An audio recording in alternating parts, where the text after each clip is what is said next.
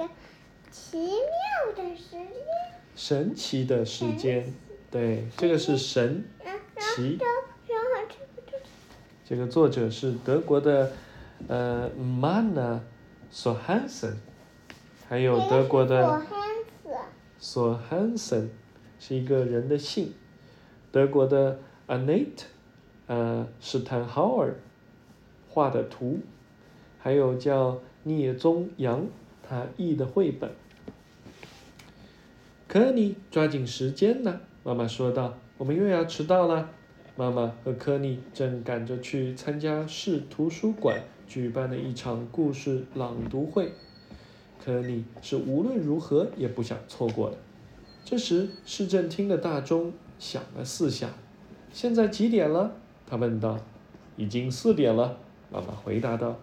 妈妈说：“科尼该学习认识时间了，这样科尼很快就可以自己看钟表了。”第二天清晨，妈妈推开了科尼的房门，说道：“早上好呀，科尼，该起床了。”其实科尼早就醒了，一直紧紧地盯着闹钟呢。科尼已经认识闹钟上大大的数字和小小的刻度了。长一些的这一根是什么？是分针。短一些的这一根是时针。现在短针指的是七，长的指的是十二，所以是七点。妈妈说道。科尼开始洗澡。哪个是洗澡？喏、科尼开始洗漱了。哎呦，小猫也在气转，对，小猫毛毛也跳到了浴缸边，仔细地舔着自己的爪子，直到科尼梳好了头发才舔完。现在八点了，长针只到了十二，短针只到了八，那是几点？这是八点钟。妈妈对，妈妈已经把科尼外出要穿的衣服准备好了，就等着他来穿。但是科尼不喜欢，他在衣柜里翻呀翻。的？喏、妈妈把它摆在这一边，但是科尼不喜欢，于是呢，他就在衣柜里翻啊翻。可我喜欢，对呀、你是乖宝宝呀。我什么衣服都喜欢。啊，然后科尼看了一下闹钟，分针指到了十二，时针指到了九，现在是九点了，早饭时间到了。喏、在这儿。今天科尼想自己做早餐，他猛地摇了摇装满早餐麦片的纸盒，把麦片倒进碗里。还好还好，只是很少的麦片洒到了桌上，而且没有被爸爸看到。爸爸瞄了一眼手表，立刻着急地说：“已经九点半了，我要赶紧去上班了。”于是他匆匆忙忙地和科尼、雅科布还有妈妈道了别。早饭后，科尼刷了牙。十一点，妈妈带着他去雅科布的游乐场。科尼马上就向滑梯跑去。可以这，是个小狗窝。嗯，他最喜欢的是滑滑梯了。它为什么要有小狗窝？那小狗总要睡觉的地方吧，对不对呃，估计妈也可以。？No，有一个小朋友也钻进去了呢。好可爱哦！尤里亚什么时候才到呢？科尼急切地问道。妈妈看了一眼教堂的大钟，说：“他十一点三十分来。当你看到长时针只在六，短时针只在十一和十二中间，他就要来了。谁来啊？他有一个小伙伴叫做尤里亚。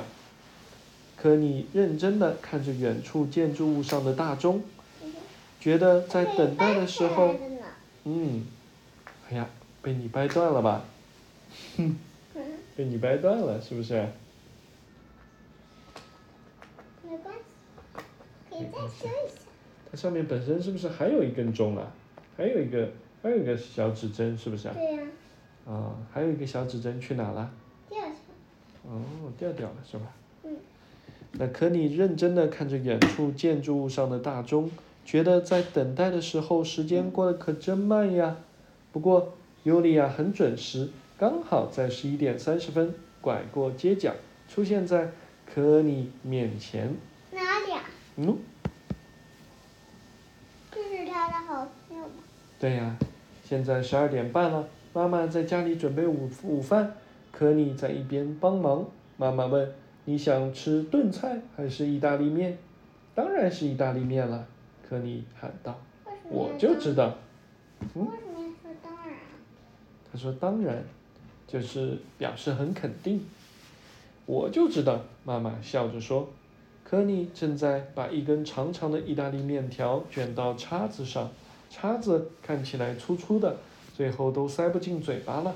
呃，嗯，我来帮你把面条切短一些吧，妈妈说道。哪里切断？嗯，妈妈帮他切短了一些，但科里？尼摇了摇头，他把面条从叉子上弄了下来，从中间分开，然后重新用叉子卷起其中的一半，这就是他想用意大利面的方式。嗯，现在已经下午一点了，你可以把表盘上的指针拨到正确的位置吗？？嗯，现在已经下午一点了。可你想在一点半玩农场游戏，可是地板上已经堆满了玩具，可你必须先收拾一下。他抱来了玩具箱，把彩笔、毛绒玩具，还有辆大大的挖掘机都收了起来。好了，科尼把所有的东西都收进玩具箱了，现在可以玩农场游戏啦。现在是下午两点半，长长的分针指着六，短短的时针正好指着二和三中间。科尼，你要一起来买东西吗？妈妈问道。当然要去了。可你马上提起了购物篮，请你把表盘上的指针拨到它们应该指向的地方吧。下午，科尼在花园里玩游戏，爸爸把小树剪掉许多树枝。嗯，对，没错，他用可是手，我另外一个没了，另外一根针去哪了？去找一个。嗯，用手推车把它们运到了堆肥处。科尼也推来了自己的小手推车，放了一些树枝进去。这时，远处大针的短时针只在了四和五之间，长的呢好，只在了三。我也睡觉了。啊，你也要睡觉啦。